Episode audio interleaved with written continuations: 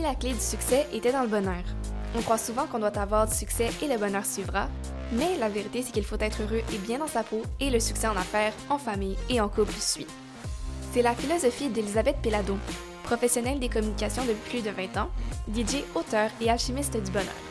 Pendant la pandémie, Elisabeth a décidé d'entamer un travail d'introspection et a commencé à écrire l'histoire de sa vie, les personnes qui l'ont inspirée et les valeurs qu'elle a apprises en cours de route. À travers des histoires, des questions et des réflexions, elle invite ses lecteurs et lectrices à redécouvrir leur propre identité, leur histoire. Le résultat de ce travail d'introspection est Mon égrégore, un livre qui est en partie autobiographique, guide de réflexion et capsule temporelle de la culture, de l'histoire et de la cuisine du Québec. Toujours curieuse et avide d'informations sur le sujet du bonheur, Elisabeth a suivi un cours sur le Happiness Management, gestion du bonheur, de l'Université Harvard. Sa mission est d'aider les gens à redécouvrir leur essence, leur histoire, leur heureux égrégore et ainsi lancer une vague, un mouvement de positivisme et de bonheur pour reconstruire notre histoire personnelle et collective. Donc sur ce, je vous souhaite une magnifique écoute.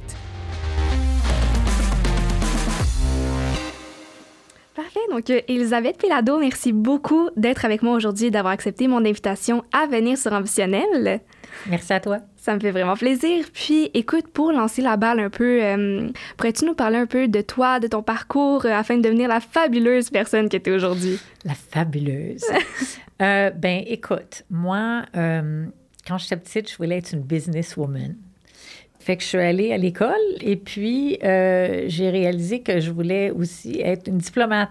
Toutes les choses que, en tout cas, pas vrai, ça n'a pas vraiment été mon parcours, sauf que ce que j'aimais de la diplomatie dans ma tête, c'était être l'intermédiaire entre deux mondes. Puis, euh, fait que j'ai étudié à l'université, puis je, je suis tombée en amour avec le marketing ou le monde de la pub. J'ai travaillé en agence de pub, puis euh, j'ai aimé ça, mais euh, c'était pas exactement moi. Fait que je me suis retrouvée dans les magazines pendant dix ans, les magazines féminins.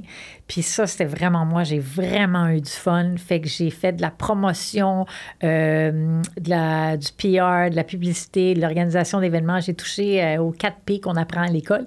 Puis j'ai adoré ça. Mais les gens, je pense que la vie s'est faite les, les, moments forts qu'on accroche, ben ça dépend des gens autour de nous. Puis euh, dans ce domaine-là, ben, j'étais entourée de femmes extraordinaires, le fun, passionnées, puis on était toutes des passionnés, puis on avançait. Puis à un moment donné, on a eu une nouvelle boss, puis un autre boss, puis un autre boss, mm-hmm. puis c'était plus la même passion, c'était pas la même énergie, la même égrégore. Et puis là, ben, euh, je suis partie à mon compte, puis, ben moi, j'excellais à faire des relations de presse. Fait que j'appelais les médias pour mes clients, puis je disais, il faut que tu parles d'un tel, c'est extraordinaire ce qu'elle fait, nanana. Puis, euh, ben, j'étais pas pire. Puis, mes clients faisaient parler d'eux, puis après, ils pouvaient vendre leurs produits partout. Fait que euh, j'ai fait ça pendant longtemps. Puis, à un moment donné, j'ai comme, j'ai jamais divergé. J'ai toujours été une fille de com. J'ai toujours aimé les communications. Fait que j'ai jamais eu de aha moment où j'ai switché d'un bord. Mais j'ai toujours fait des petits ajustements justement comme le veut la vie. Puis je me suis retrouvée à faire des vidéos pour mes clients, puis je les mettais devant la caméra, puis là, je leur disais, ben là, parle-moi de toi.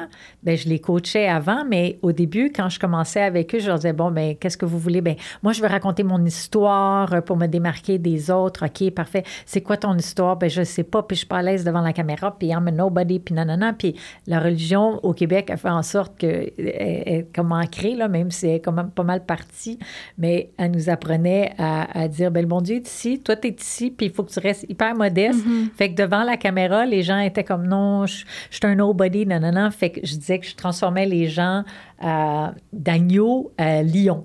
Ah. Puis au début, il était là, je peux pas parler, je peux pas parler. Puis quand je les avais bien coachés, ils disaient, ben oui. Puis là, ils continuaient, continuaient. Puis là, je faisais, God, God, là, on a tout ce qu'on a besoin, on peut pas parler pendant trois jours, let's go. Puis euh, il y a eu le COVID. Puis j'ai continué mon chemin dans les coms, puis j'ai réalisé que je voulais écrire un livre pour aider les gens, pour partir un mouvement de, de, de petit bonheur. Puis euh, ben, pendant le COVID, je me sentais très, très seule, mais je n'étais pas seule pantoute. Euh, mais j'ai voulu euh, parler à ceux qui se sentaient seuls pour leur dire qu'ils ne sont pas seuls.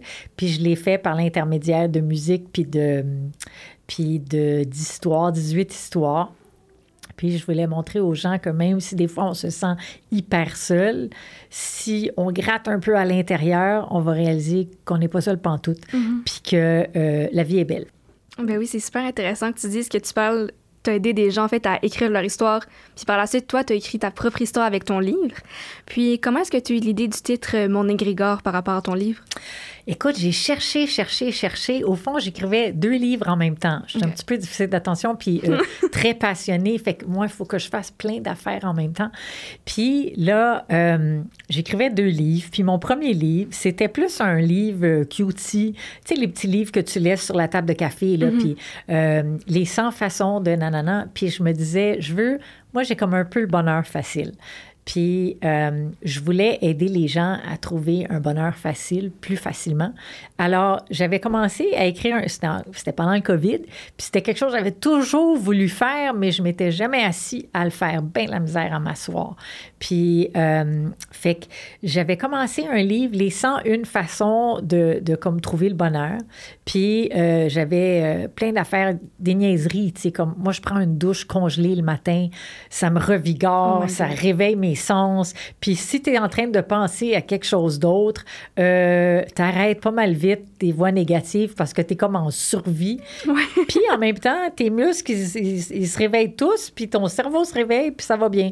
Fait que c'était plein de trucs niaiseux comme ça, des, des moins niaiseux, des plus intelligents, puis tout ça. Puis là... euh, j'ai comme mis ça de côté parce que ça a comme réveillé. Je voulais écrire des histoires. Fait que là, là j'écrivais, là, c'était des, des, un, un- un- 100, 101 tips, c'était comme 101 tips. Puis là, ça devenait 107 puis 117 parce qu'à force d'en faire, j'en trouvais d'autres. Puis j'ai commencé à écrire des histoires. Puis là, j'ai réalisé que je, je voulais commencer par lancer le livre d'histoire, ben de, de- d'histoire euh, personnelle. Mais chacune de mes, de mes chapitres, il y a un playlist au début. Je commence avec une histoire, puis à la fin de l'histoire, il est arrivé quelque chose dans l'histoire, puis à la fin de l'histoire, il y a un message. Puis à la fin du chapitre, il y a des questions. Fait que je voulais que les gens ils se posent des questions puis qu'ils trouvent leur propre histoire parce que je me disais, moi, je la trouve facilement, mon histoire. Mais souvent, quand je faisais du vidéo puis je disais aux gens, ben racontez-moi ton histoire, je suis pas intéressante. Puis ça, mais on est tous intéressants. Fait que c'est ça qui m'a motivée à écrire mon livre. C'était que je voulais raconter mon histoire, mais je voulais pas nécessairement parler de moi. Je voulais que les gens se retrouvent, eux, en lisant le livre. Puis justement, tu m'as dit que tu l'avais lu puis que ça avait- ça t'avait connecté des, des, des, connexions au cœur. Alors, c'est exactement ce que je voulais. Puis, euh, fait que je voulais que les gens trouvent leur histoire. Je voulais que les gens euh, réalisent la chance qu'ils ont. Euh, on a toutes des malchances dans la vie, certains plus grosses que, que d'autres, mais on a toutes beaucoup de chances que souvent on prend pour acquis. Puis, je voulais donner une petite joie de vivre aux gens. En écoutant de la musique, tu te mets à chanter, tu te mets à danser, puis tu fais Oh mon Dieu, je me souviens de ça. Puis, j'avais de la musique de 1940 pour qu'on puisse s'asseoir avec nos parents ou nos grands-parents puis qu'ils disent oh mon dieu on écoutait ça puis là tu te reconnais à travers tes parents tu sais en, en parlant d'autres choses que des tu sais on parle tout le temps du small talk on fait tout le temps. Et il y a encore une tempête dehors tu sais, il pleut encore il neige encore il fait moins 30 Euh, puis quand tu commences à avoir des enfants c'est comment ils vont les enfants? Ils ont-tu commencé l'école? Mais il y a- c'est correct, mais il y a tellement de conversations super deep qu'on peut avoir nos parents avant qu'ils partent, là, ou nos grands-parents, ou, ou nos tantes. Puis on sait pas quand les gens ils vont partir. Puis on prend toujours pour acquis qu'ils vont être là bien longtemps. Puis là, des fois, ça. la personne est partie, puis tu dis, j'aurais donc dû demander ça. Puis des fois, c'est des niaiseries, mais c'est des affaires sur lesquelles tu peux t'accrocher quand ils sont plus là. Fait que c'est pour ça que j'ai écrit mon livre pour bien des raisons. Mais au fond, je voulais raconter mon histoire pour que les gens retrouvent leur histoire. C'est ça, en fait, comme tu le disais, quand j'ai lu ton livre, euh, il y avait beaucoup de moments euh, qui m'ont rappelé ma situation actuelle, en fait, parce que je lisais justement ton passage avec tes grands-parents, puis au même moment, j'ai perdu ma grand-mère. Ah, Donc, c'est pour ça que c'était dur. J'ai pleuré, j'ai fait mon deuil. Mais c'est ça, quand je lisais ton livre, ça m'a tellement ramené des souvenirs que j'avais de quand j'étais jeune, Ah! puis de la chance que j'ai aussi d'avoir eu mes grands-parents aussi longtemps. Parce que ma grand-mère est décédée, elle avait 99 ans. Wow! Ça en allait sur ses 100 ans. Wow! Puis elle a eu la chance, en fait, d'être avec mon grand-père pour euh, les derniers instants de sa vie. Ils étaient à l'hôpital ensemble, puis euh, ça allait faire 75 ans de mariage qu'ils avaient ensemble. 75 73 ans de mariage, Wow. 73 ans de mariage, mais 75 ans ensemble. Wow. Puis c'est ça, juste le fait de lire tes souvenirs avec tes grands-parents, tes parents et tout ça, comment on vit le deuil, ça m'a ça m'a touchée dans le moment parce que souvent on se sent seul. Oui. Mais au final, on est 8 milliards d'humains sur Terre. On n'est jamais tout seul à vivre une certaine situation. Puis lire les gens qui en parlent et qui, qui s'ouvrent à nous, en fait, ça nous fait réaliser qu'on n'est pas tout seul puis qu'on peut se confier à d'autres personnes qui vont nous comprendre, qui vont être là pour nous. Donc, par rapport à ça, je voulais savoir justement, parce que moi, dans ces moments-là, souvent, j'ai trouvé ça tough, puis j'ai cherché à comment est-ce que je peux développer ma résilience.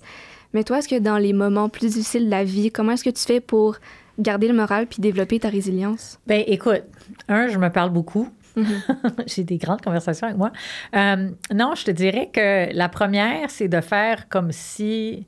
C'est sûr que je suis pas. Euh, on peut pas être heureux 24 heures sur 24, euh, chaque seconde, chaque minute, tout le temps, tout le temps, tout le temps.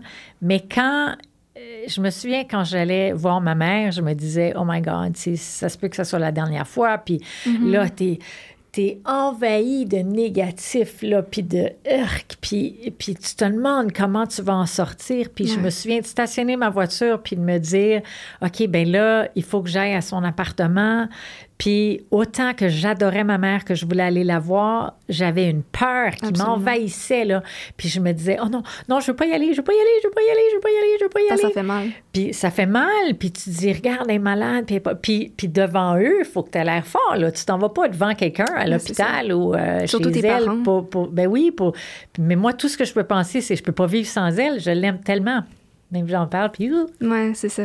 je l'aimais tellement, là, puis je me disais, mais je peux pas vivre sans elle, je peux pas imaginer qu'elle soit pas là. Elle a été là toute ma vie, là, incroyable. Puis là, j'arrivais pas, j'arrivais pas, j'arrivais pas, puis on dirait que je me disais, ben là, j'ai pas le choix, un pas devant l'autre, un pas devant l'autre, puis là, je me rendais dans son appartement.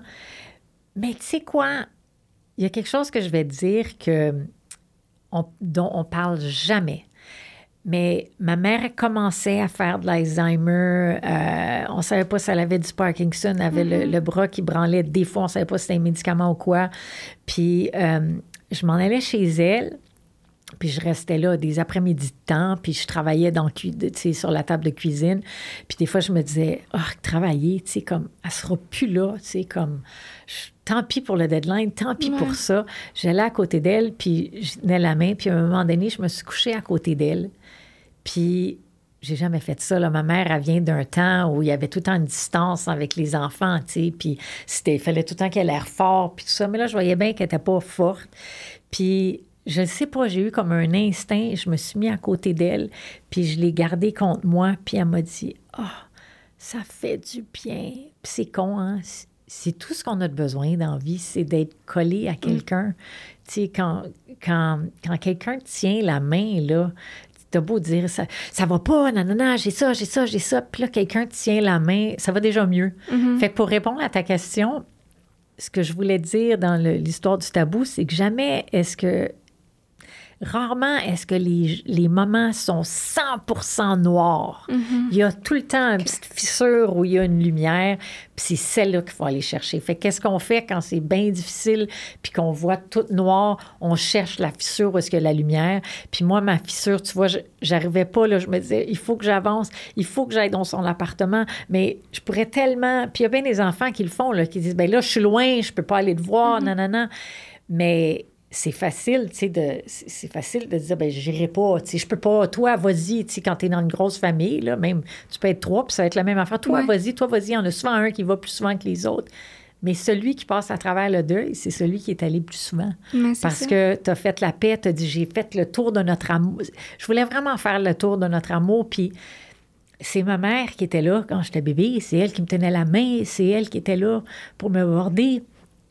Fait que qu'est-ce que c'est d'aller se coucher à côté d'elle quelques minutes puis dire, gars, je suis là, juste d'y tenir la main. Quand elle m'a dit, tu sais, c'est des affaires que tu fais instinctivement, mais quand elle m'a dit, ça fait du bien. Elle parlait pas, elle parlait presque plus, ma mère, tu sais, elle, elle voyait pas les mots, elle voyait pas. Fait que juste, puis tu sais, des fois, je disais, euh, je, je tenais la main, puis là, j'étais pour euh, euh, aller écrire quelque chose pour, j'avais eu un flash pour quelque chose, puis euh, j'étais pour aller dans la cuisine écrire, Puis elle a repris ma main, puis elle a dit Va-t'en pas. Puis je fais non. Mais ce moment-là, à un moment donné, elle a levé les yeux, elle m'a regardé droit dans les yeux. Puis ma mère, elle, sais, elle me disait Zabeth, Zabeth, Zabeth. Mais là, tout d'un coup, elle m'a pris. Puis ma mère avait des super beaux yeux, là, bleus, gris, là, perçants. Là.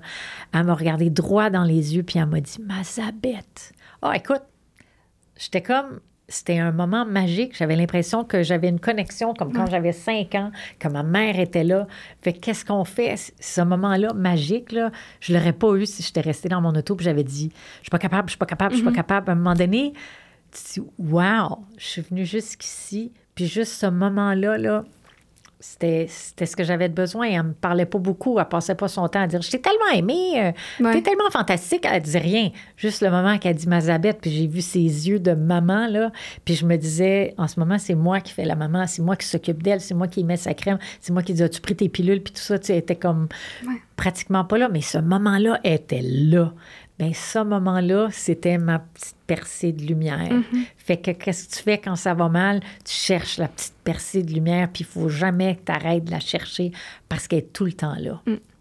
C'est Oh my god, yo, ce que tu me dis, ça me donne les larmes aux yeux. Je suis comme, ah! ça, c'était la même chose que pour moi. Ma grand-mère était Alzheimer aussi. Puis ma mère, euh, depuis que je suis jeune, moi, je pense que ça fait 10 ans qu'elle, elle s'occupe de mes grands-parents. Elle va les voir à chaque fin de semaine. Puis avant, elle travaillait. Elle allait voir les soirs de semaine, parce qu'à l'époque, mon grand-père était malade, ma grand-mère allait mieux. pas facile. Puis ensuite, ça a changé. Ma grand-mère, son Alzheimer a vraiment beaucoup évolué. Puis donc, c'est rendu là que ma mère s'occupait de ma grand-mère qui était à son appartement, mon grand-père qui était à l'hôpital. Puis moi, je la voyais faire ça à chaque fin de semaine. Puis pour moi, c'est la femme la plus forte que je connaisse pour se donner autant à ses parents. Puis c'était difficile. À l'époque, elle avait moi, qui était au secondaire. Elle devait faire les soupers à la maison parce que mon père travaillait beaucoup aussi. Ensuite, elle devait aller voir mes grands-parents. Puis justement, ma grand-mère, quand elle nous a quittés, il y a ben, presque un mois, je pense. Justement, quand je suis allée la voir dans ses derniers moments, c'était tellement tough. Puis je voulais pas y aller. Parce que j'avais peur de la voir dans cet état-là et de réagir comme je réagis en ce moment. Mais juste de profiter de ces derniers instants avec elle, c'était magique. Hein? C'est ce qui parlait. C'est, tabou, puis personne n'en parle, mais il y a des moments magiques dans des moments, des fois, horribles. Vraiment. Puis quand ma mère, elle m'a dit, va-t'en. Tu sais, moi, je- j'étais comme un- des fois un petit peu un robot. Tu sais, j'étais comme, bon, je vais aller faire ça, je vais aller faire sa vaisselle, je vais aller faire ça. On aurait peut-être besoin de ça. Puis quand elle m'a pris la main, puis ça n'avait pas de force, c'était pas souvent là. euh, tu sais, elle dormait, elle dormait, elle dormait. Puis quand elle m'a pris la main, puis elle m'a dit, va-t'en pas. Tu te sens tellement. Ben oui. C'est important à cette personne-là, elle m'aime. Là, je ne peux même pas sortir de la pièce. Mais oui, mais, mais on vit tellement euh, superficiellement. Tu sais, ça va vite, ça va vite. Ouais. Il faut que j'aille ici, il faut que j'aille là, il faut que j'aille là. Quand est-ce que quelqu'un te pogne puis dit j'ai vraiment besoin de toi? Mais là, il y a vraiment besoin de toi. Là. C'est un sentiment extraordinaire. là. C'est une connexion. Puis la vie, c'est des connexions. C'est ça. Puis tu veux pas manquer cette connexion-là. Fait que même si c'est difficile, puis c'est horrible, puis tu as le goût de rester chez vous couché, faut que tu te lèves puis tu ailles voir cette personne-là. Puis ça, il n'y a pas assez de monde qui le font.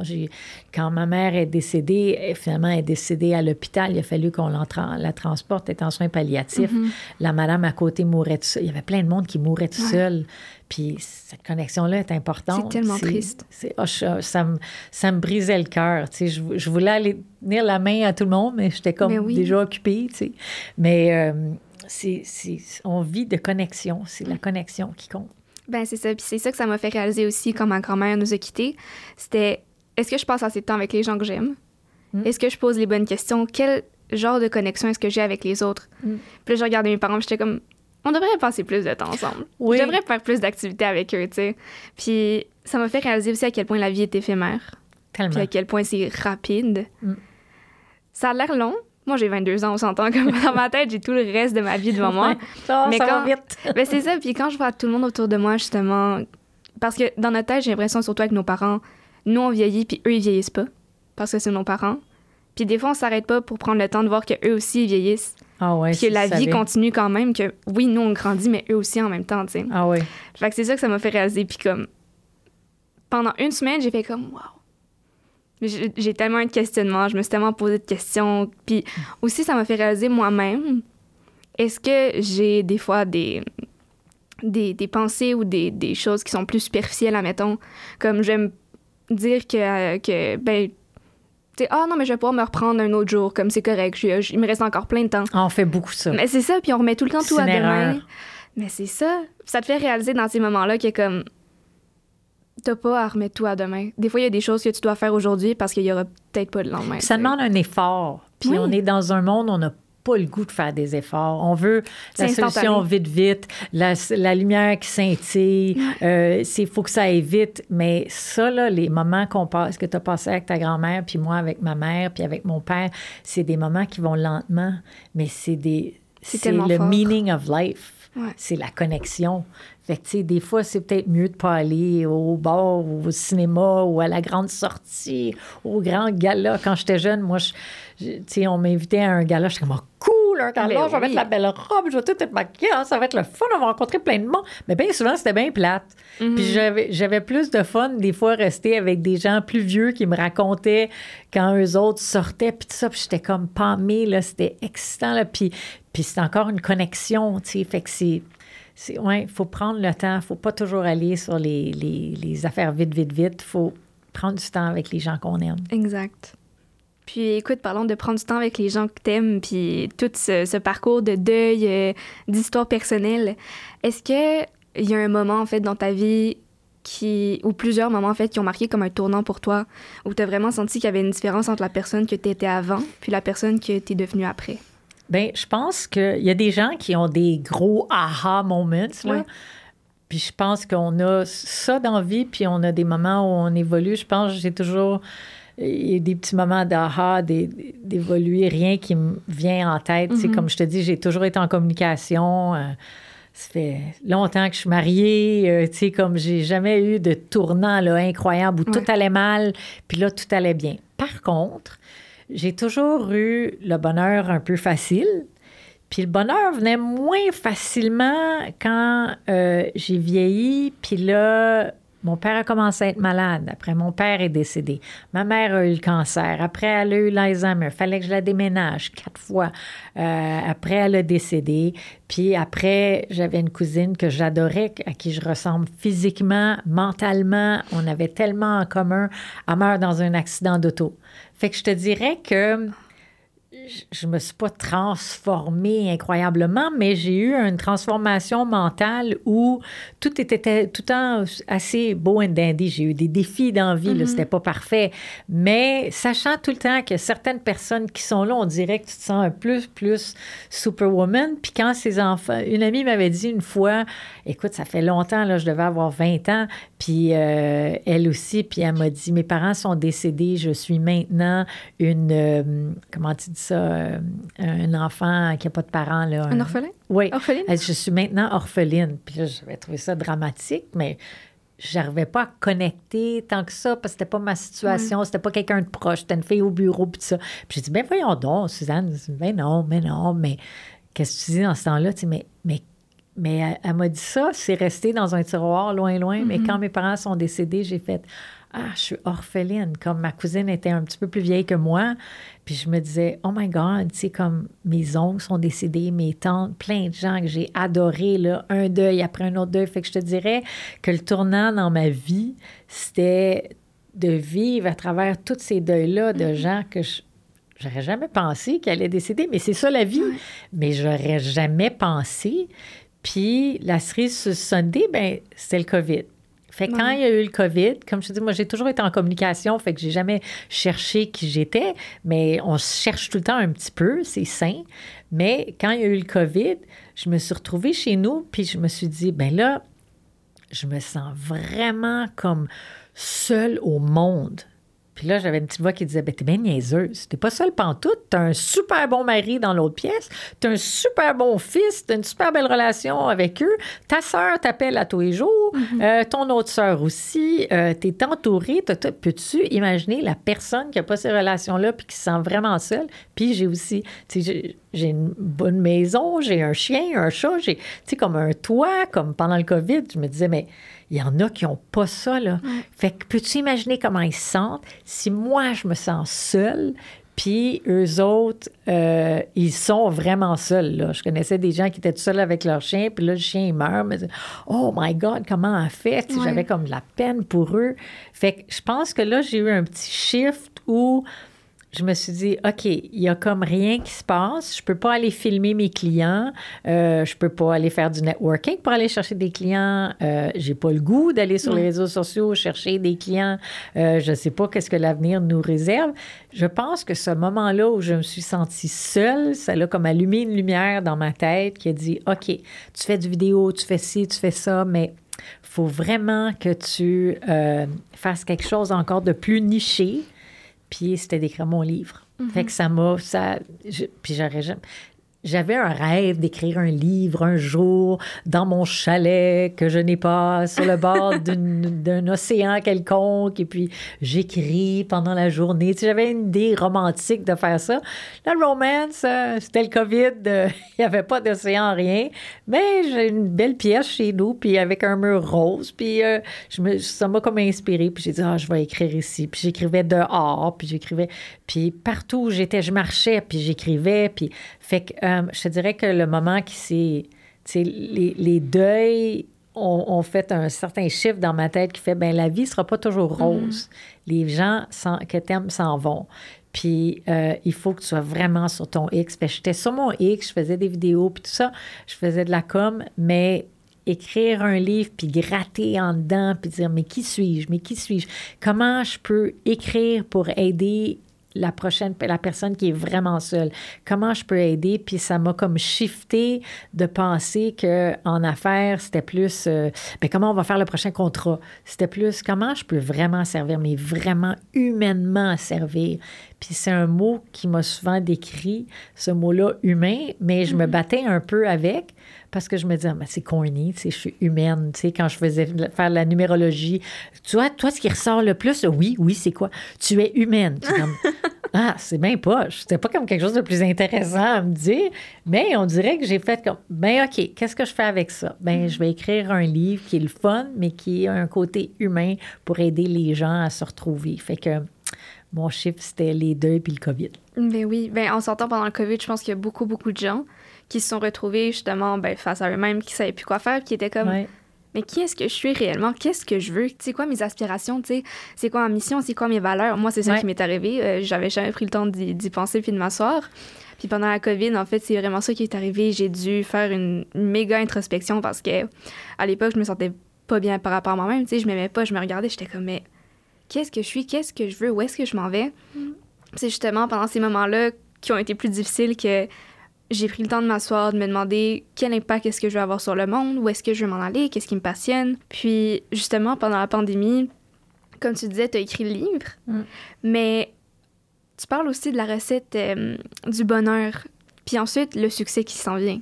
Mm. Mais ça, est-ce que c'est quelque chose que tu as réalisé pendant que tu écrivais ton livre ou est-ce que c'est quelque chose auquel tu avais pensé auparavant?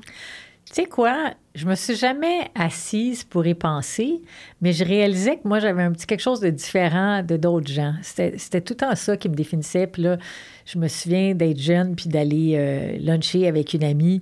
Puis euh, on, commençait nos jobs, puis on était excités, puis ça. Puis moi, je travaillais dans les magazines. J'avais travaillé en, agence de pub. Je, travaillais dans les magazines. Puis dans les magazines, c'était excitant. Euh, dans les magazines féminins, parce qu'à chaque trois semaines, tu as un nouveau produit. Ah, puis quand il y a dix magazines, puis tu les avais gratuitement. Moi, je dépensais de l'argent là, au magasin. Là, je les avais toutes gratuitement. Ben puis là, c'était un magazine de mode, un magazine de déco, un magazine... Là, j'étais comme gâtée. Fait que euh, mon produit changeait tout le temps. J'avais pas le temps de m'emmerder.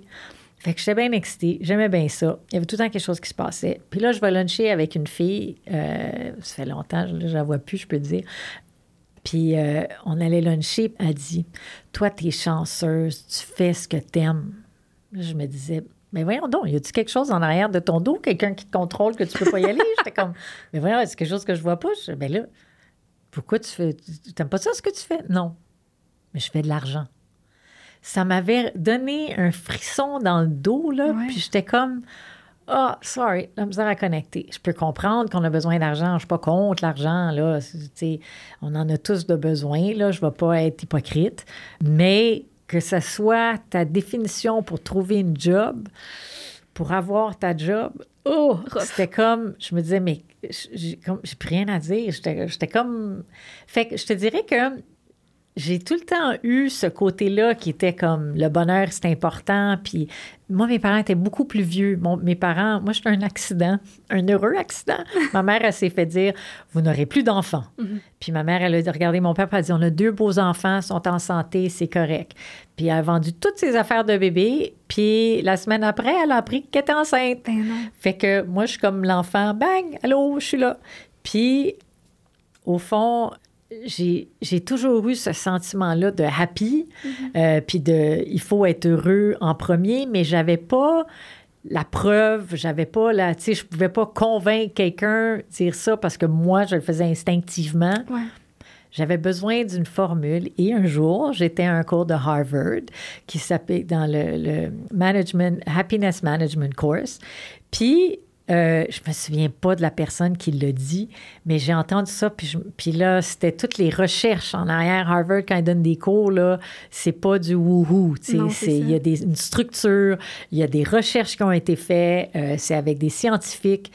Là, c'était comme prouvé, c'était comme, ah, ça vient de Harvard. Non seulement est-ce que moi, je le sens, puis j'ai tout le temps vécu comme ça, puis les gens autour de moi avaient cette philosophie-là, mon père, mon oncle, tout le monde autour de moi, mais là, j'avais comme la preuve de Harvard. Fait que c'est ça. C'était pas comme un. C'était un aha moment quand je mm-hmm. l'ai vu écrit. J'ai fait, ben moi, c'est ça que j'ai tout le temps pensé.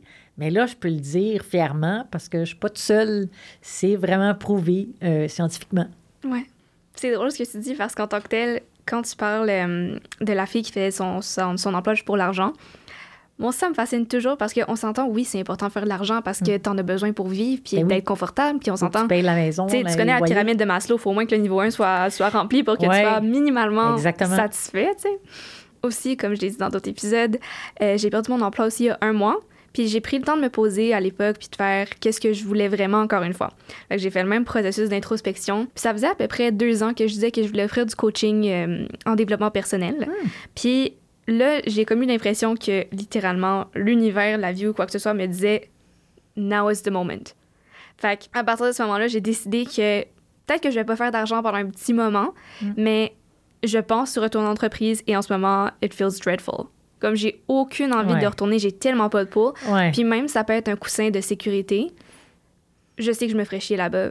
Puis, tu sais, il y a beaucoup de gens qui suivent, tout le monde s'en va par là, je m'en vais par là. Mais moi, je suis plus dire, ben, pourquoi on s'en va par là? Es-tu fatigante, elle, avec ces questions? Mais oui, mais pourquoi on s'en va par là? Exact. Donne-moi la bonne raison, puis je vais y aller. Mais sinon, je suis pas.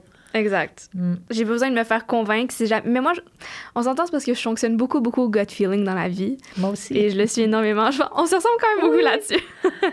puis, c'est ça, quand je me suis vraiment posée, j'ai fait comme, c'est pas ça qui me rend heureuse. Puis en ce moment, je peux dire que je suis la plus heureuse que j'ai été depuis ah. très longtemps. J'étais déjà heureuse, mais là, après ça, avec mes petits hiccups, je suis de retour à un point où je pense que je suis vraiment sur ma voie, puis je me sens, je me lève le matin, puis je suis heureuse.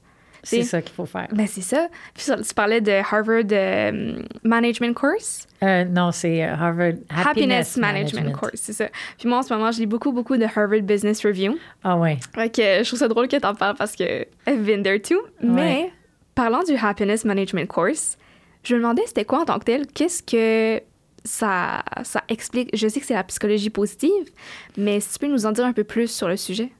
Ben, écoute, c'est super intéressant. Si j'avais pu faire une maîtrise là-dedans, ou peut-être que je vais le faire un jour, là, mais euh, remplacer les études que j'ai faites par celle-là, my God. Au fond, ça commence en te disant que euh, la psychologie, parce que quand on entend psychologie positive, on entend souvent, tu sais, il y a des gens qui vont dire, oh là, elle s'en va dans le wood, là. Puis c'est scientifique, là. C'est pas mm-hmm. quelque chose qui a été inventé comme ça. Au fond, c'est Seligman, Dr. Seligman, un Américain qui faisait de la recherche. Et puis, il y avait des, euh, comment tu dirais, des patients, là, mais c'est pas des patients, là, mais quand tu fais de la recherche, là, tu mets des gens de côté, puis là, tu dis, bon, il y en a 10 qui vont faire ça, puis il y en a 10 qui vont faire ça, puis après, on va voir, des sujets. Fait qu'il y avait ces sujets, puis là, il disait, bon, vous allez faire ça, vous allez faire ça, puis il, réalisait que euh, dans certaines situations, dans une situation où tout le, monde devait s'en aller vers quelque chose de négatif qui marchait pas, il y avait tout le temps trois, quatre personnes qui suivaient pas ce chemin-là, puis il disait comment ça se fait? Puis il a commencé à étudier ça. Alors, lui est devenu le père de la psychologie positive. Puis, ce qu'il dit, la façon qu'il l'explique, c'est la psychologie traditionnelle a toujours été chercher c'est quoi le bobo. Pourquoi tu fais ça, puis on va essayer de te mettre dans une catégorie. Alors, es-tu maniaco-dépressif? Es-tu aspergé? Es-tu ci? Es-tu ça? Puis là, on te colle une étiquette, puis là, tu vas dire, je suis pas contre, là. Je pense qu'on a besoin de tout dans la vie. On a besoin des deux psychologies. Mais juste pour te donner une image euh, grossie, c'est que psychologie traditionnelle, elle, elle cherche le bobo, puis elle, elle, va comment tu dis ça, victimiser. Je suis la pauvre victime, je suis maniaco-dépressif, euh, non, non, non. Puis euh, c'est bon de se connaître, c'est très bon de savoir qu'est-ce que tu es, mais il faut pas que tu baignes Faut que dedans, ta- que ça de, je suis, que tu deviennes la, juste bipolaire. Mm. Moi, mon, mon magic word, c'est multi multidimensionnel. On est multidimensionnel. Oui, peut-être que tu es bipolaire, mais peut-être que tu es la personne la plus fun, la plus colorée, la plus ci, la plus ça, un super entrepreneur. ça. On est multidimensionnel.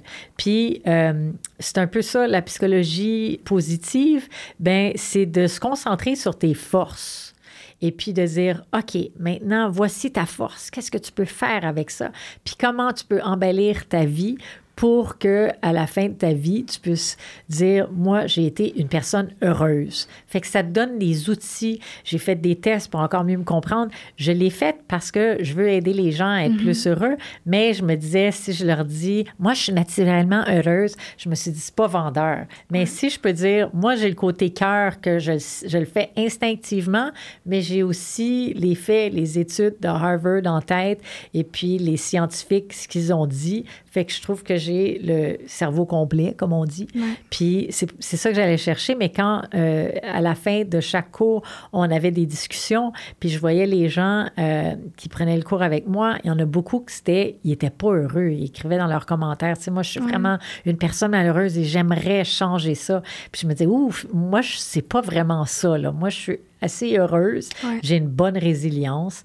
Puis la clé aussi, au fond, de, de la, la conclusion de ce cours-là, c'était que ton bonheur va reposer beaucoup sur ta résilience parce Ouais. qu'on va tout le temps avoir, il n'y a personne qui est heureux 24 heures sur 24, 365 jours par année, toute l'année.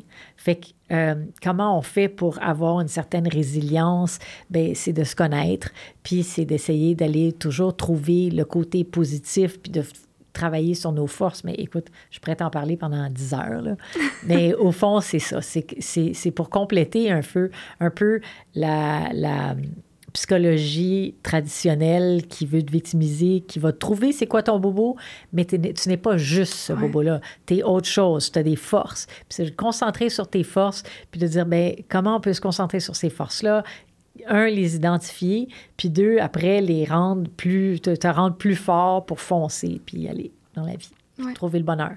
Je trouve ça vraiment intéressant ce que tu dis justement quand quelqu'un est diagnostiqué bipolaire, dépressif euh, ou quoi que ce soit. C'est compliqué, le cerveau humain, là, il y a plein, plein d'affaires. là. On, Ben, on nomme ces deux-là, mais Mais on il se comprend plein. même pas en tant que tel le cerveau euh, au complet en ce moment. Il y a encore plein d'études qui sont faites parce qu'on peut pas Ouais. expliquer des choses. euh. Mais je trouve ça intéressant quand tu parles du fait que tu n'es pas juste bipolaire. Tu es un être incroyablement plus complexe que juste Absolument. le diagnostic que tu as eu. Ouais. Puis ce que j'ai entendu récemment, euh, quand je faisais mes recherches sur euh, l'intelligence émotionnelle aussi, pour plus avoir le... Parce que moi, comme tu dis, ça vient naturellement en général. J'ai toujours été une fille qui est capable de bien comprendre les gens, je suis capable de bien gager. J'ai cette facilité-là à expliquer aux autres aussi. Mes amis viennent tout le temps me voir pour avoir mon avis sur une situation, pour leur expliquer pourquoi. Je trouve ça toujours drôle, mais en tant que tel, quand j'ai fait mes recherches, j'ai entendu quelqu'un qui disait aussi que lorsqu'on se sent, admettons, fâché, triste, heureux, quoi que ce soit, on a tendance à dire je suis fâché ou je suis triste. Ce qui fait en sorte que ça devient une partie de ton identité, Tu es, ouais. mais à la place, tu devrais dire je me sens triste. Ouais, Ce qui n'est pas ce que tu es en tant que tel, c'est une émotion que tu as en très ce moment. bon point. Absolument. Mais c'est pas ton identité, t'es pas une personne triste. Ouais. Tu te sens triste sur le moment, mais tu vas expérimenter une énorme vague d'émotions et de, de pensées qui Ça vont- peut changer pour le prochain moment. Ben, c'est ça exactement, tu sais, ça peut être momentané, mais des fois, vu qu'on s'identifie à l'émotion, j'ai l'impression qu'elle reste. Oui, Tu sais, quand je me disais, euh, comment je me disais comme, euh, Ça je suis triste, Ouais. je suis triste. Moi, c'était ça que je me répétais tout le temps, comme je me sens. Puis quand tu parlais aussi d'être seule, des fois, je, je pouvais être dans une foule de personnes, puis je me disais, je me sens seule. Ouais. Et pourtant, je t'entourais avec plein de personnes. Puis juste le fait de répéter je suis, Ça fait en sorte que c'est devenu une partie de mon identité. Ouais. Puis dès que j'ai commencé à faire le chiffre de je me sens triste en ce moment, Oui, absolument. j'ai commencé à un peu me détacher de ça, puis voir aussi les, les vagues d'émotions qui venaient, puis un peu évaluer au-delà de juste la tristesse, qu'est-ce que je ressentais aussi. Puis des fois aussi, ce que j'ai, ce que j'ai lu, c'était on pose les mauvaises questions. Mm. Je lisais sur le self-awareness, sur Harvard Business Review d'ailleurs. Puis euh, ça disait que souvent on se demande, je pense que c'était Why do I feel sad?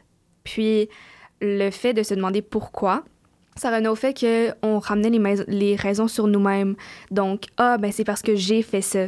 Ou j'ai fait euh, X chose qui a fait sentir la- mal l'autre personne. Et donc, je suis une mauvaise personne. Puis à la place, la question, ça devait être tourné en what? Mhm. What made me feel sad? Ah, Donc, qu'est-ce qui m'a fait me sentir triste? Mm. Puis là, tu te mets à attribuer ça à des raisons externes et une situation qui est pas nécessairement à l'interne par rapport à toi, mais plutôt qu'est-ce qui est arrivé objectivement parlant. Mm. Fait que ça, j'ai trouvé ça vraiment intéressant aussi. Puis justement, du fait que tu parles de la psychologie positive, je me demande aussi comment est-ce que les gens peuvent appliquer ça dans leur vie de tous les jours? Est-ce que tu as appris certains euh, trucs et astuces, admettons? J'ai appris tellement de choses, mais au fond, quand j'ai pris ce cours-là, euh, je voyais les gens qui disaient euh, Ah, moi, je suis vraiment malheureux, je veux faire ça pour être plus heureux, puis tout ça. Puis je réalisais que à travers les différents chapitres qu'on apprenait, ben j'avais passé à travers un peu dans mon livre. Fait que c'était comme si moi, je l'avais dit d'une façon, puis là, je le voyais d'une d'une façon plus théorique, structurée Ouais. dans mon cours. Puis, au fond, euh, des trucs, oh my God, j'en ai 6 millions. Mais je te dirais que le premier truc, j'ai des petits trucs courts, Ok. mais euh, souvent, les gens, ils veulent des affaires rapides. Puis, euh, comme je te disais tout à l'heure, des fois, c'est les affaires, c'est, en anglais, on dit consistency. Tu sais, des fois, j'avais des clients qui venaient me voir puis ils me disaient euh, Toi, tu fais-tu des réseaux sociaux? Parce que là, j'aimerais ça avoir 5000 personnes qui me suivent. Puis là, hein, Ouais. Je dis Ouais, mais si tu en as un qui te suit, puis lui, il achète de toi, c'est bien mieux. Fait Ben que oui. on- euh, il fallait que tout le temps que je répète, c'est consistency, c'est pas juste une affaire. Puis dans la vie, c'est la même affaire. On cherche tout le temps la petite lumière qui brille. Mais euh, je vais commencer avec l'affaire qui prend plus de temps, qui est consistency. C'est euh, la consistance. Je suis pas sûre qu'on dit ça en français, là. Je pense que c'est la constance. Constance, merci. Oui, c'est de la constance. Constance, c'est d'autres choses. Oui. Puis, c'est, je te dirais, mon truc numéro un, là, connais-toi toi-même. Mhm. Les gens, ils se connaissent pas. Ils s'en vont dans une job, là, puis tu dis, mais pourquoi tu t'en vas là? Ben, parce que là, il y avait une offre d'emploi, puis j'y vais. Ben non, assis-toi, mais ça prend plus de temps. Assis-toi, puis essaie de réaliser qu'est-ce que tu veux, qu'est-ce que tu aimerais. Puis souvent, moi, j'ai écrit bien des listes là, quand j'étais jeune. là. Je- quand j'étais célibataire, puis j'étais célibataire souvent, j'avais des pertes, des, des peines d'amour, là, puis oh my God, est-ce que je vais rencontrer mon prince charmant un jour? Puis oui, je l'ai rencontré. Mais une fois, une dame m'a dit... euh, Fais une liste de tout ce que tu veux. Elle dit là, il n'y a personne qui nous écoute, là. Ben là, il y a plein de monde qui nous écoute. Mais elle dit fais une liste de tout ce que tu veux. Fait que là, j'ai fait une liste là, du chum que je voulais. Là. Il était beau, il était grand, il était fin, il était intelligent, il était drôle, il écoutait mes longues histoires. Il pouvait faire des feux de foyer. Écoute, j'écrivais des affaires niaiseuses. Il fallait qu'il sache patiner parce qu'un Canadien qui ne sait pas patiner, patiner c'est un peu poche. Euh, il, fait, il fait froid, puis tu veux... Moi, je tiens le bras de mon chum, puis je sais toujours pas bien patiner, mais heureusement que lui est solide. Il dit, tu vas m'arracher le bras. Mais heureusement, je suis là, là. Moi, je mets les breaks, puis tout ça. Mais j'avais tout écrit. Je savais exactement ce que je voulais. Mais des fois, je me retrouvais avec des gars. Il a fait, je pense que les peines d'amour, ils t'aident pour trouver qu'est-ce que tu ne veux pas. Fait qu'il faut que... Puis le bonheur, c'est un peu ça. C'est de- d'essayer toujours de réutiliser les situations que tu as eues puis de dire comment je peux utiliser ça dans le positif. Bien, des peines d'amour, j'en avais. Puis mon Dieu, j'ai pleuré souvent toutes les, les, les, les larmes de mon corps. Mais ça fait... ah, ça fait vieux. Ça fait faire 25 ans, je suis avec mon chum. tu sais, on s'aime tellement, là, on est tellement passionnés, mais c'est vraiment de savoir qu'est-ce que tu veux. Mais avant de trouver la bonne personne, avant de trouver la bonne job, euh, les bons amis, tout, c'est si tu te connais pas toi, le truc, c'est de t'aimer toi. Puis tant que tu t'aimeras pas, tu vas rencontrer le mauvais gars, tu vas te retrouver dans un mauvais job, tu vas, parce que ça commence avec toi. Il faut s'aimer soi. Fait que, tu sais, si tu te regardes dans le miroir, comme moi, je me regarde dans le miroir, puis je me dis, ah, j'ai des freckles. Fait que là, ma soeur puis moi, on était là en Floride, on se faisait bronzer, puis euh, euh, passe-moi le concombre. On essayait d'enlever nos freckles, puis là, j'étais, ah, j'ai des cheveux roux. Ah, puis, mais t'es pas cute roux comme toi, Les miens étaient plus carottes. Puis, euh, j'allais chez la coiffeuse, puis elle me disait, t'as donc bien une belle couleur de cheveux. Puis j'étais comme, arc. Puis, tu sais, quand on est rousse, puis on est différente de tout le monde, on veut blend in, on veut être comme tout le monde. Fait que là, elle me disait, il y a des femmes, Elisabeth, qui viennent mm-hmm. ici pour se faire coiffer, pour avoir la même couleur que toi, t'as naturellement. Je ben c'est ça, enlève-moi là, fais quelque chose. je l'enlevais pas, là, je l'ai jamais enlevé, mais tout ça pour dire que le jour où j'ai regardé mes freckles d'une autre façon, puis j'ai fait, OK, j'ai des freckles, puis j'ai les cheveux roux, je suis différente c'est comme cool de pas être comme tout le monde. Puis des freckles, ça fait taquin, ça fait exactement ma personnalité. Mais finalement, euh, j'aime ça, les freckles. Puis là, en m'aimant moi-même, puis en rencontrant du monde, ils me disaient Oh, t'as des freckles, c'est tellement cute, j'aimerais tellement savoir des freckles. Puis je suis comme Ah, really? Mais une fois que tu t'aimes puis que tu t'affirmes mm-hmm. dans. Tu sais, ça peut être des freckles, mais ça peut être des affaires plus compliquées aussi. Ça peut être. Euh, en tout cas, je n'aimerais pas des choses, mais il y a des affaires, des fois, qu'on n'aime pas de soi puis qu'on voit comme un défaut. Puis il faut le tourner de bord, il faut l'utiliser puis dire OK, qu'est-ce que je fais avec ça? Je vais l'aimer no matter what. Puis peut-être que les gens vont m'aimer en retour grâce à ça. Fait que, quels sont mes trucs? Mon truc numéro un, mhm. c'est connais-toi toi-même. Puis la façon que tu peux te connaître, c'est de faire des listes de qui tu es, qu'est-ce que tu aimes, qu'est-ce que tu n'aimes pas dans la vie? Euh, qu'est-ce que euh, c'est quoi tes qualités, c'est quoi tes défauts? Parce que des fois les gens te parlent puis là tu deviens comme offusqué. Tu sais des, des drama queens. Moi j'ai jamais vraiment attiré ça. Mais euh, il y en a beaucoup. J'ai entendu plein d'histoires encore aujourd'hui puis en vieillissant il y a des femmes de 40 ans qui sont des drama queens il y a des femmes de 70 ans puis c'est, des gens qui s'offusquent comment ça tu m'as dit ça? Mais c'est de l'insécurité. Mm-hmm. Puis quand tu te connais toi, tu dis, elle me dirait pas ça parce que moi, je suis pas comme ça. Fait que ça te touche pas. Fait que connais-toi toi-même, trouve tes, qualités puis tes défauts. Euh, vraiment, vraiment un 360, là, pas juste regarder Ah mon Dieu, que j'ai des beaux yeux. Ah, that's it. non, j'ai ce défaut-là aussi, fait que je vais faire attention. C'est quoi tes forces, c'est quoi tes faiblesses? Va-t'en pas dans une job euh, qui est pleine de chiffres si tu es mhm. une fille qui est créative parce que tu veux faire plaisir à tes parents, parce que ça paraît bien. Trouve, sois la meilleure que tu peux être. Si tu es un artiste puis c'est pas in dans ta famille, ben fais le in, sois la meilleure artiste qu'il y a. Euh, aime-toi, puis euh, tout, tout souviens-toi de qui tu es, souviens-toi de ton histoire, your empowering story. Quand tu avais 5 ans, tu voulais être quelqu'un. Quand tu avais 15 ans, c'est un autre quelqu'un. Euh, retrouve cette personne-là en toi. Retrouve ton, ton empowering story. Je reviens tout le temps avec ça parce que mm-hmm. c'est ça qui est la chose la plus importante. Puis trouve-toi comment tu te définis. Puis après, tout va débouler, puis ça va bien aller. Mais si tu veux un truc bien court pour être heureuse dans une journée où tu te sens pas bien. Un truc que j'avais appris à Harvard, puis j'avais déjà entendu il y a longtemps, c'est le euh, ce que j'appelle moi le fake smile. Tu souris, puis quand tu souris, là, mais vraiment très fort, là, même si tu te sens pas bien, ce qui arrive, c'est que ton cerveau, il est un peu nono. Puis là, ben, il fait comme, à souris, OK, ça veut dire, être bonne humeur, OK, ça va bien. Puis là, ça envoie des, des, des messages dans tes neurones. Puis euh, ça fait, OK, être heureuse. Fait que des fois, c'est des petites affaires niaiseuses comme ça, mais c'est quelque chose pour te convaincre. Tu sais, trouve des affaires qui te rendent heureuse. Mm-hmm. Fais ton... Euh, moi, je fais un petit, euh, euh, j'appelle ça mon happy égrégore. Ah, Puis dessus, j'ai toutes les choses qui me rendent heureuse. Fait que si jamais tu as une journée où tu te sens vraiment comme caca, puis tu sais pas quoi faire, tu t'en vas à ta map parce qu'on se souvient jamais qu'est-ce qui te rend heureuse, qu'est-ce que tu veux faire aujourd'hui qui te rend heureuse. Je ne sais pas. Mm-hmm. Puis là, à la fin de la journée de ça, j'aurais dû faire ça. Bien là, tu as une liste, puis tu as les films qui te rendent heureuse, tes goûts, euh, les gens, tes rêves, ton histoire, tu l'écris, your favorite food. Fait que va chercher les affaires qui te gardent positives puis heureuses. Puis même si c'est juste sais, j'avais une tante qui était super malade, super triste. Elle faisait de l'Alzheimer, elle se souvenait de Mhm. rien. Puis là, tu dis, ah, pauvre elle, c'est triste, c'est triste, Ouais. c'est lourd, c'est lourd. On l'a amené prendre une crème glacée, transformée. Ouais. Des fois, c'est une niaiserie. Fait que trouve, ça, connais-toi toi-même, puis sais qu'est-ce qui te rend heureuse, même si c'est des petits flashs. Puis fais ton happiness portfolio. tu sais, Trouve toutes tes affaires qui te rendent heureuse. Fais ton bucket list.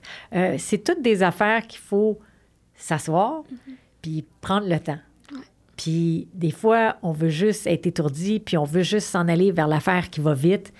Mais pendant le COVID, il y a plein de gens qui se sont retrouvés, puis qui ont dit, euh, tu sais, moi, je, je voyais des gens qui étaient en finance, puis là, qui sont fleuristes, puis je fais, qu'est-ce qui est arrivé? Ben, je fais enfin ce que j'aime, Ouais. mais c'est bon, tu sais, comme je pense qu'il y a plein de gens qui se sont arrêtés, puis qui ont, il y avait, parce qu'on n'avait pas le choix.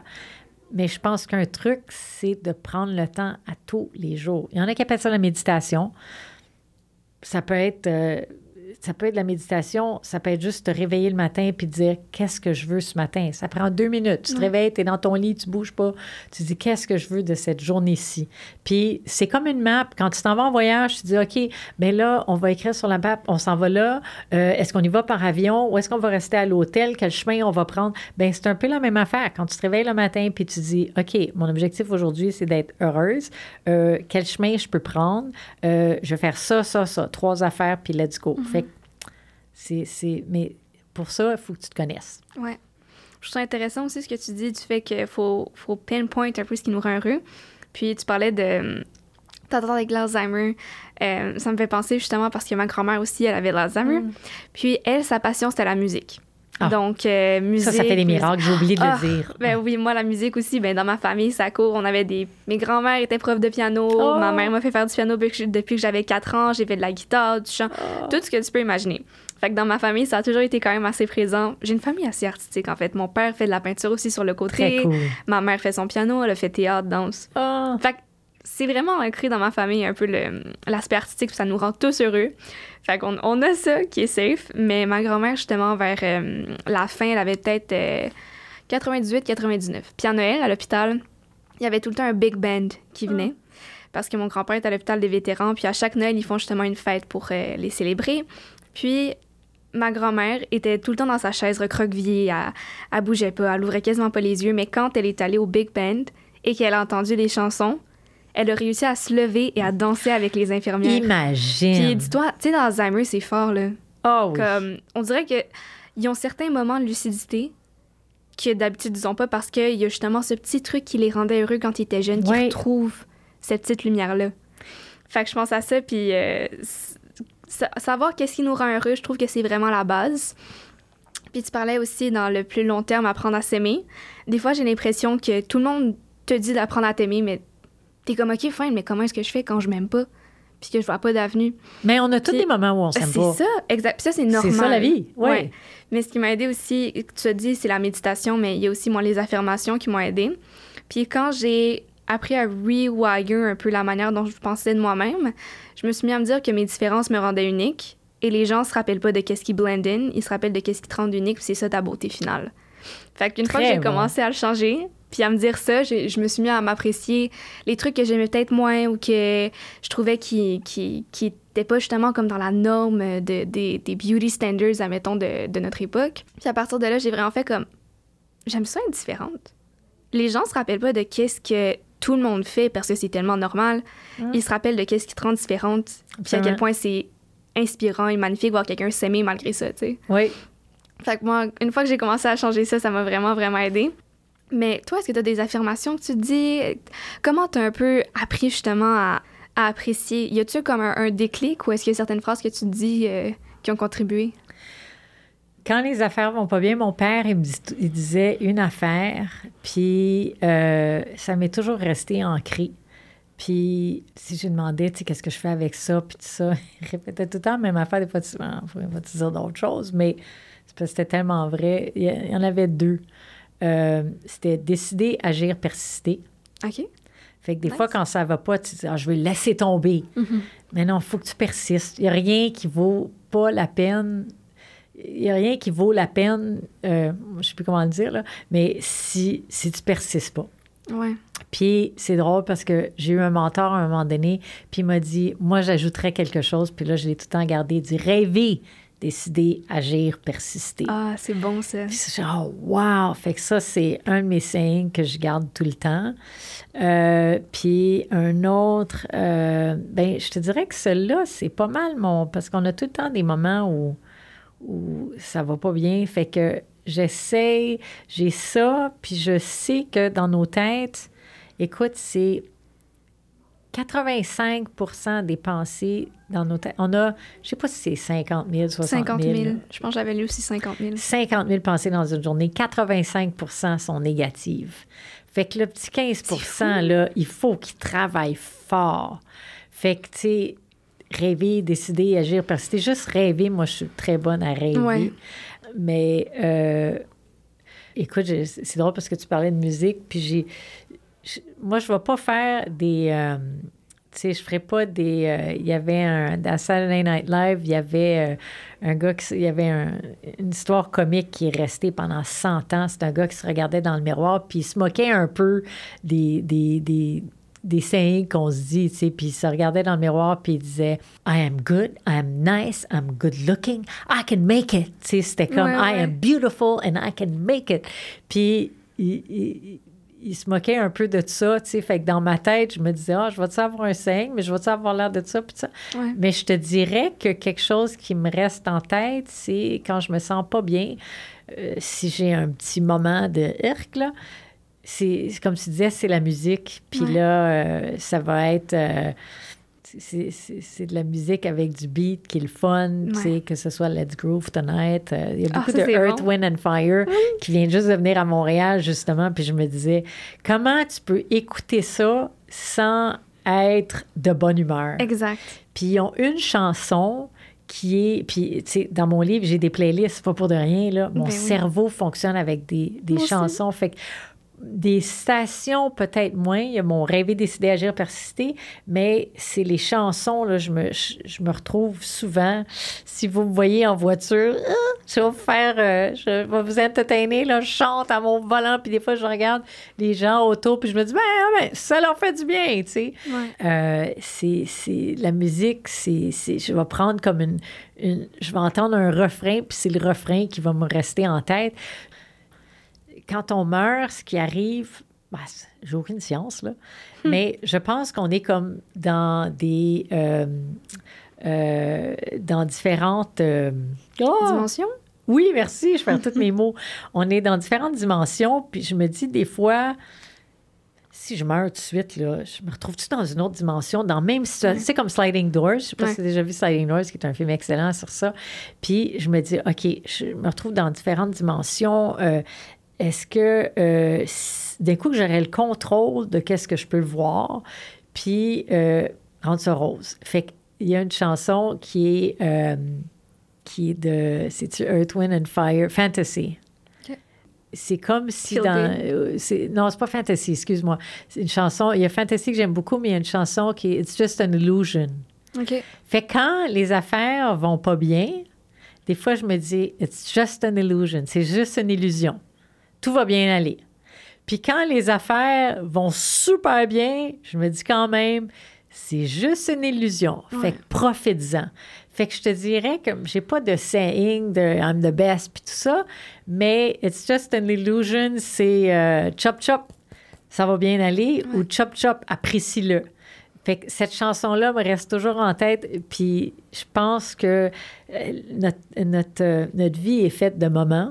Puis un d'un moment classique dans ma tête, c'est d'être de, de, de prendre l'avion, de débarquer, d'arriver en France. J'étais dans un autobus, puis je me disais, oh my God, que c'est beau, je peux pas croire, je suis ici. Oh my God. Puis dans mes écouteurs, c'était It's just an illusion. Puis je me disais, ah, profites-en parce que. Mais ce moment-là, des fois, j'entends la chanson, puis je me vois en France, fait que ça me. Fait qu'en tout cas, je sais pas si ça répond à ta question, là, mais moi, j'ai- c'est ça. J'ai des bouts de phrases de, de chansons qui me restent, puis que je me dis, chop, chop. Moi aussi, honnêtement, la musique, moi, c'est ma vie. Depuis que je suis jeune, j'en écoute tout le temps. Ma mère m'en faisait écouter quand elle était enceinte, fait que ça doit venir de là aussi. Mais tu parlais de ton moment quand t'es arrivé à Paris, ben en France en fait, puis que Ouais. t'écoutais Just an Illusion. Moi, en mars dernier, euh, j'ai fait le premier voyage presque seul. Je m'en ai rejoint d'une amie à Milan. Mais quand je suis arrivée et que j'ai déposé mes bagages, j'ai mis mon cute outfit parce que je sortais de l'aéroport, j'étais un peu trash. Mais tu sais, je me suis maquillée, j'ai mis mon outfit, euh, j'ai mis mon rouge à lèvres rouge parce que j'étais à Milan et j'étais comme, oh, what a good time to put it. Et dans mes écouteurs, j'avais Pretty Woman. Oui! puis là, je marchais dans la rue, là. Oh, c'était ah! tellement un beau moment, là. Je me sentais tellement heureuse, je me sentais tellement fière. Puis on dirait ces temps-ci, j'ai comme j'ai des playlists moi aussi pour quand I feel good. Ouais. Puis là, j'écoute ça, puis je suis comme, c'est sûr, je me sens heureuse en écoutant ça. Il n'y a aucun ouais. y a aucune autre option que juste enjoy the moment. Puis moi, je suis une fille qui, dans musique, j'écoute de tout. Moi aussi. Comme en ce moment, là, je suis vraiment sur Taylor Swift. Ma meilleure amie est allée voir le concert à LA euh, la fin de semaine dernière. Puis ça m'a comme. ça m'a fait revivre des, des sentiments que j'avais quand j'étais jeune, que ah. j'écoutais ses albums. Quand j'ai réécouté ça, ça faisait vraiment longtemps que je l'avais écouté en tant que tel quand j'ai redécouvert ces albums-là que j'écoutais quand j'avais peut-être comme 10-11 ans, que j'ai découvert ça, je me sentais tellement bien. Fait que là, je me suis fait ma playlist de Taylor Swift. Ah. Mais ce qui est drôle, c'est que en même temps, j'écoute vraiment beaucoup de rock and roll. Moi, je suis une fan de rock dans la vie, années 80, 90, 70, name it. Et je m'en vais voir Metallica dimanche. Fait que je trouvais ça drôle parce qu'il y avait le mix de Taylor Swift dans ma playlist. Oh my god. Ensuite, je suis Metallica. Metallica. C'est ça, c'est genre les deux opposés. C'est assez différent. Oui, c'est ça. Mais en tant que tel, les deux me font jamais tout autant. Quand j'écoute du rock, je me ah sens, moi, je me sens powerful, je me sens bold, euh, comme je pourrais faire n'importe quoi. Comme la vie pourrait me lancer des roches, je serais comme watch me go. Moi aussi, parce que ça, ça nous amène à un ça nous amène à des moments heureux, tu sais, puis c'est tout le temps rattaché à quelque chose. Moi, c'est, euh, comment ça s'appelait? C'est Hell's Bells, ACDC. ACDC, ah, ça, c'est ma chanson préférée à vie. C'est pas une chanson heureuse, mais, elle me transporte à des danses parce qu'on avait du fun, où est-ce qu'on riait, où est-ce qu'on était toute une gang. C'est, La ah. musique, c'est extraordinaire, puis c'est vraiment... La... C'est de la thérapie. La musique, c'est vraiment de la thérapie. Tu peux vraiment écouter de la musique puis switcher comme mm-hmm. ça. Ou même en jouer. Tu sais, des fois, tu joues un. Tu as plein d'affaires en tête puis tu te mets à jouer du piano. Bon, évidemment, il faut que tu joues au piano. Mais, euh, mais moi, je l'ai pris souvent quand j'étais jeune puis il me reste 10 de ce que j'ai appris. Mais des fois, c'est juste d'aller jouer le petit morceau que j'ai appris, puis je fais Ah, je m'en souviens, ah, ah, je peux jouer au piano, ah. Puis, tu sais, ça, ça, te donne un petit boost. Tu fais Ah, ben, j'ai quelque chose de plus de différent des autres, je peux jouer au piano. Oui. Mais, tu sais, c'est comparé à mon mari qui a aucune oreille, qui ne peut pas jouer. Mais, tu sais, je ne peut-être pas à côté de ta mère qui joue du piano, là, je n'irai pas là. Mais euh, ça, ça, fait du bien de. de la thérapie, là, c'est, c'est, pas obligé d'être assis avec un psychologue ou un psychiatre pendant des heures. Certainement, est-ce que ça aide des gens, puis tant mieux, c'est parfait. Mais la musique, ça fait, un, ça fait des affaires extraordinaires, comme la peinture, comme, tu sais, tout ce que... C'est comme si tu peux tout sortir, le méchant et le bon, puis le mettre sur papier, tu sais. C'est comme... Euh, c'est c'est extraordinaire, puis je pense que ça n'a pas assez de place dans notre société. Je pense qu'il faut qu'on en parle plus, que c'est, ça ne devrait pas être les artistes puis les autres.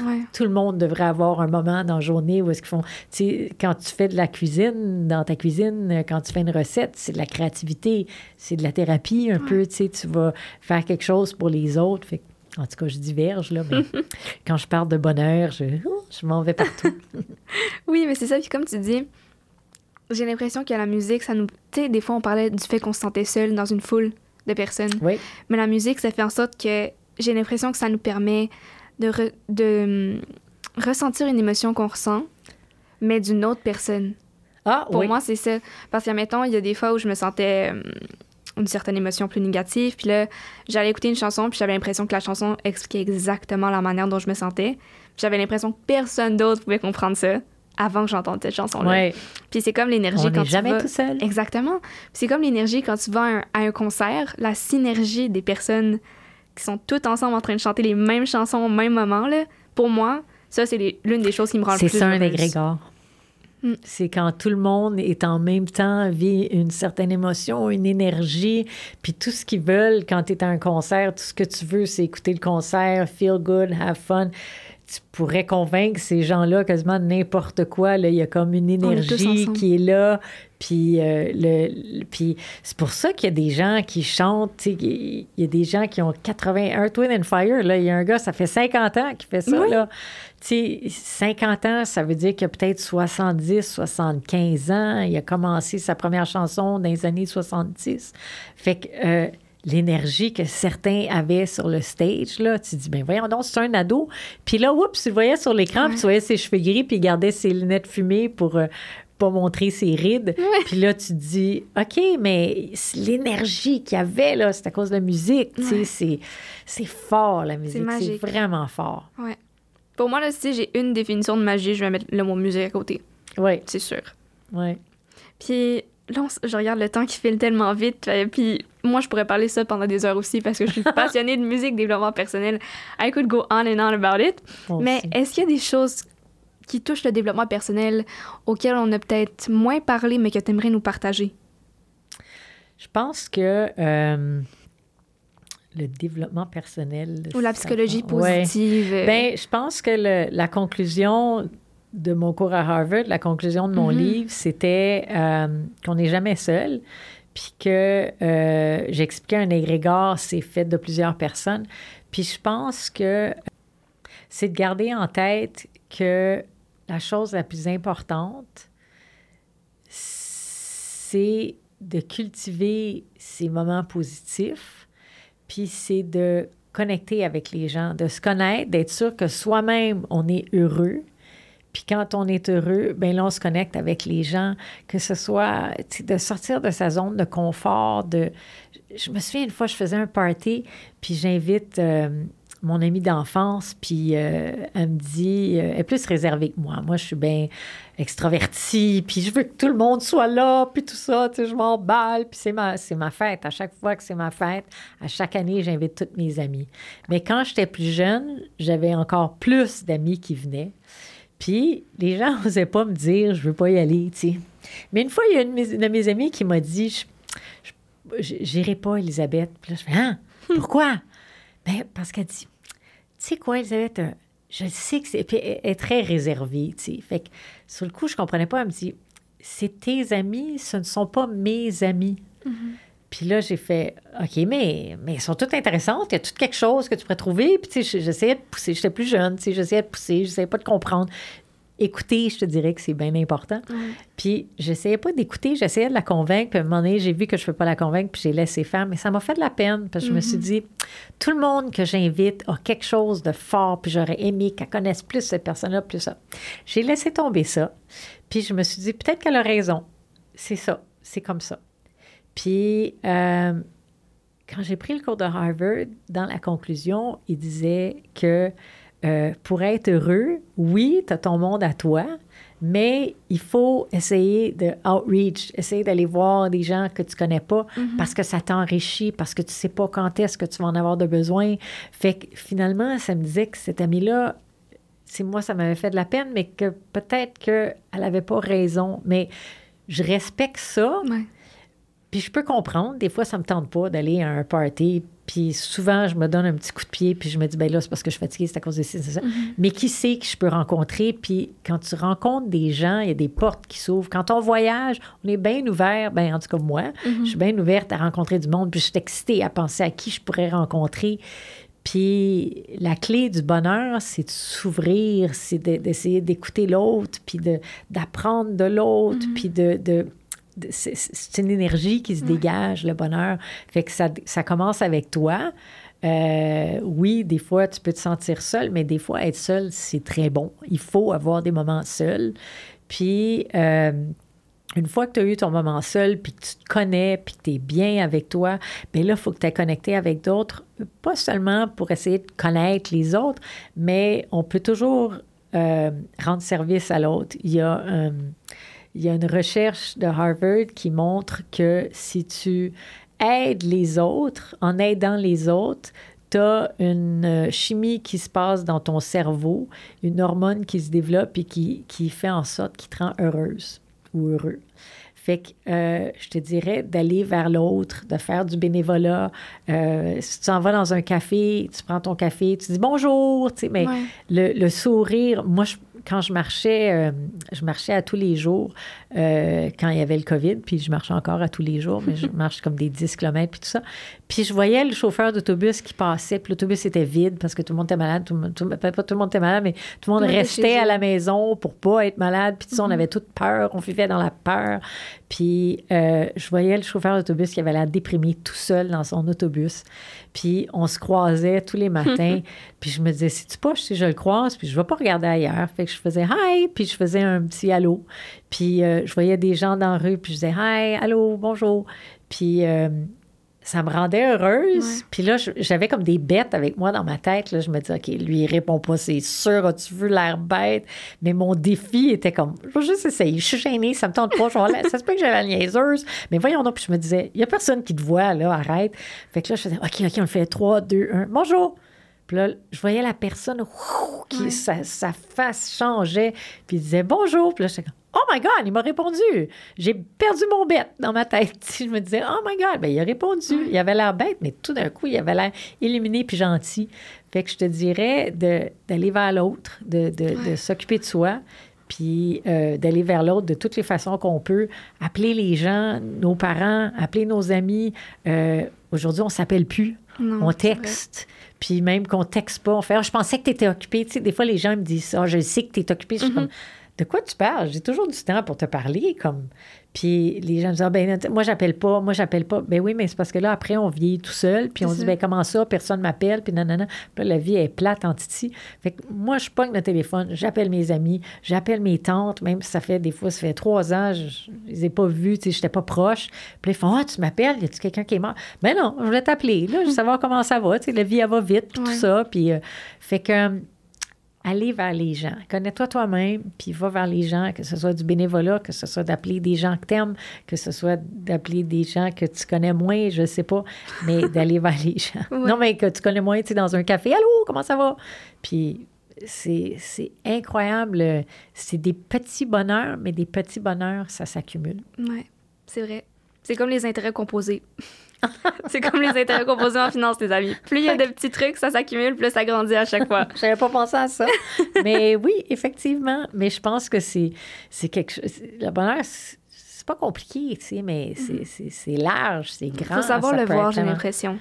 Une fois que tu le réalises, parce qu'il y a des gens qui n'arrivent pas à le voir, mais une fois que tu es capable de voir le petit bonheur dans les petites choses de la vie qui sont pas nécessairement gigantesques, comme peut-être le matin, pour certaines personnes, c'est une célébration. Absolument.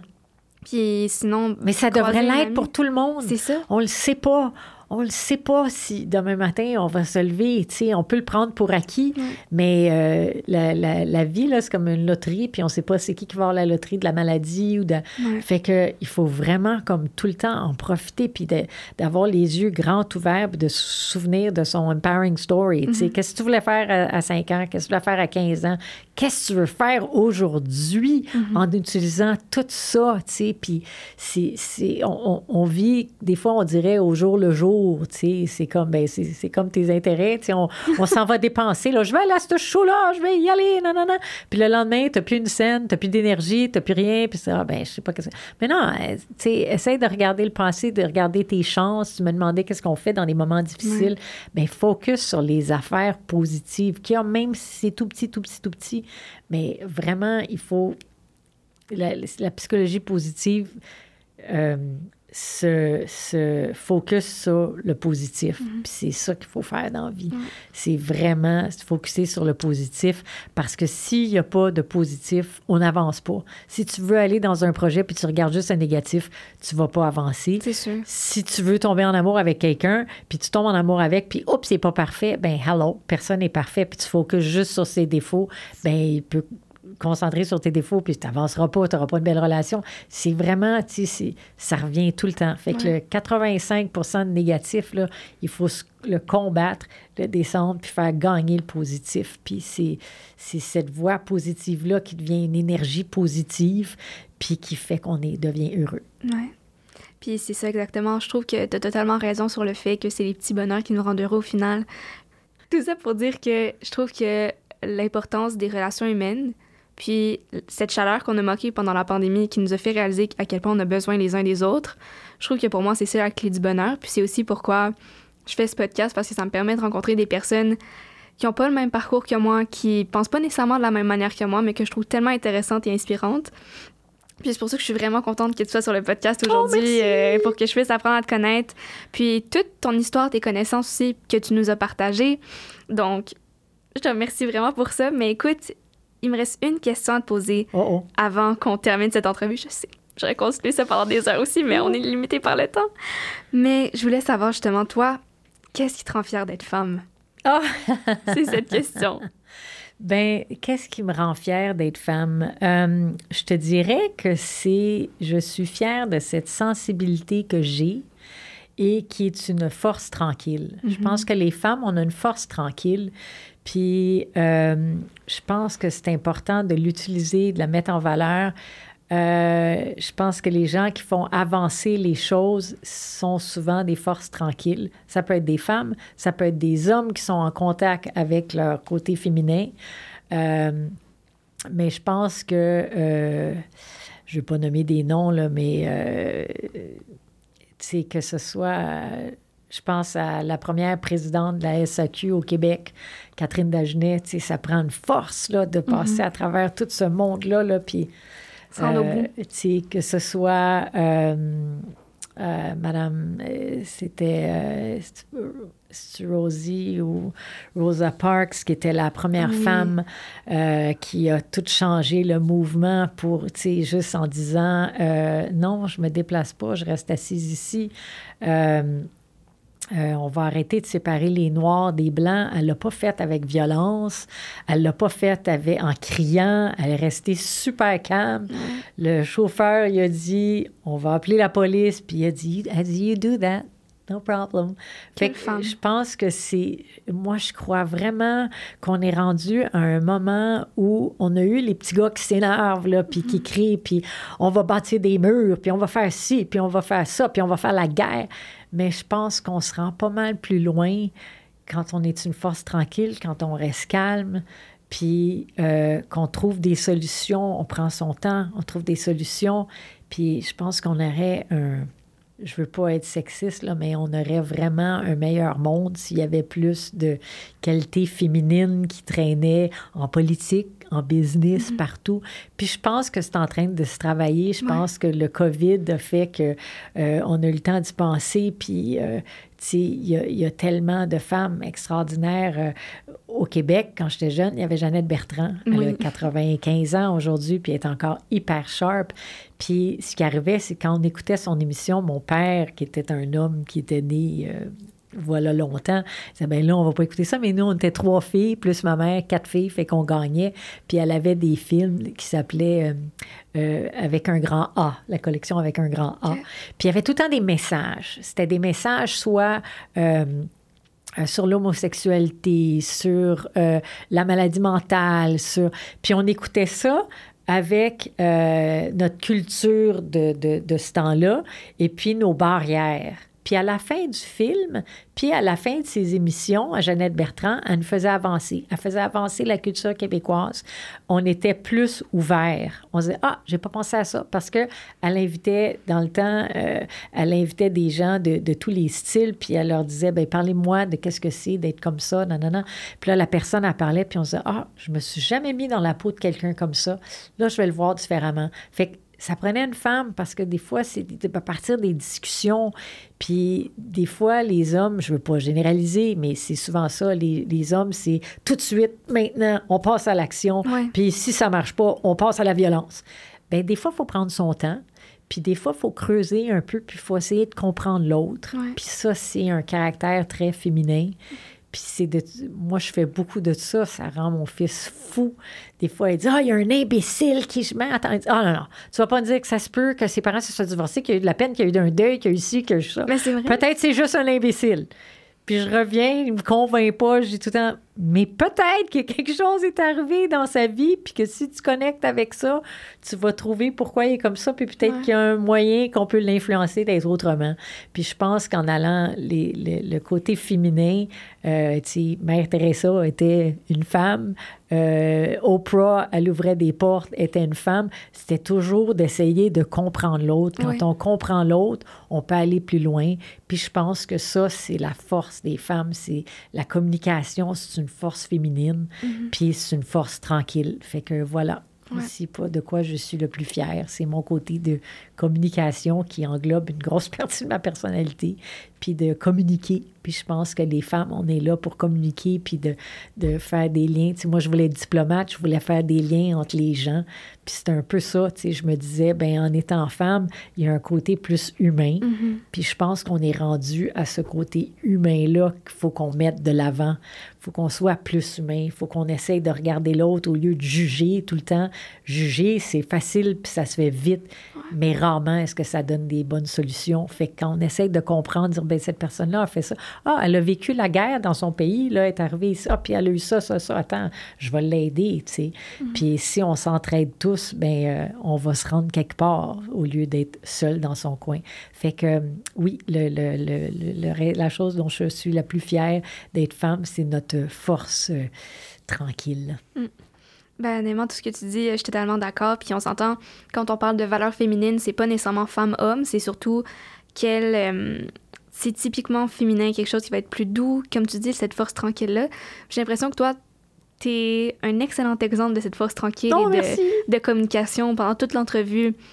Tu sais, t'es une excellente communicatrice. Merci. Puis ça paraît que tu Ben, es intéressée aux autres, puis que tu te donnes justement pour essayer de les comprendre puis de les aider. Ça paraît que tu es passionnée par ça. Donc, euh, ça m'a fait vraiment, vraiment plaisir de t'avoir sur le aussi, moi aussi, podcast. moi aussi. J'ai adoré notre entrevue. Ça m'a inspirée comme jamais. Ah. Puis écoute, merci pour ton temps. Puis, Merci pour euh, le tien. ça me fait plaisir. Écoute, je suis certaine qu'il y a beaucoup, beaucoup de gens qui vont apprendre de cette conversation. Merci, j'espère, j'espère. Puis euh, aimez-vous vous-même, puis aimez les gens autour de vous, c'est cucu, mais c'est ça. Absolument. Merci, Elisabeth. Merci à toi, Juliette. Donc, c'est tout pour l'épisode de cette semaine. Si tu l'as aimé, n'hésite pas à laisser une note sur ta plateforme d'écoute et de t'abonner pour ne manquer aucun épisode. Comme toujours, merci pour ton écoute, puis on se retrouve la semaine prochaine.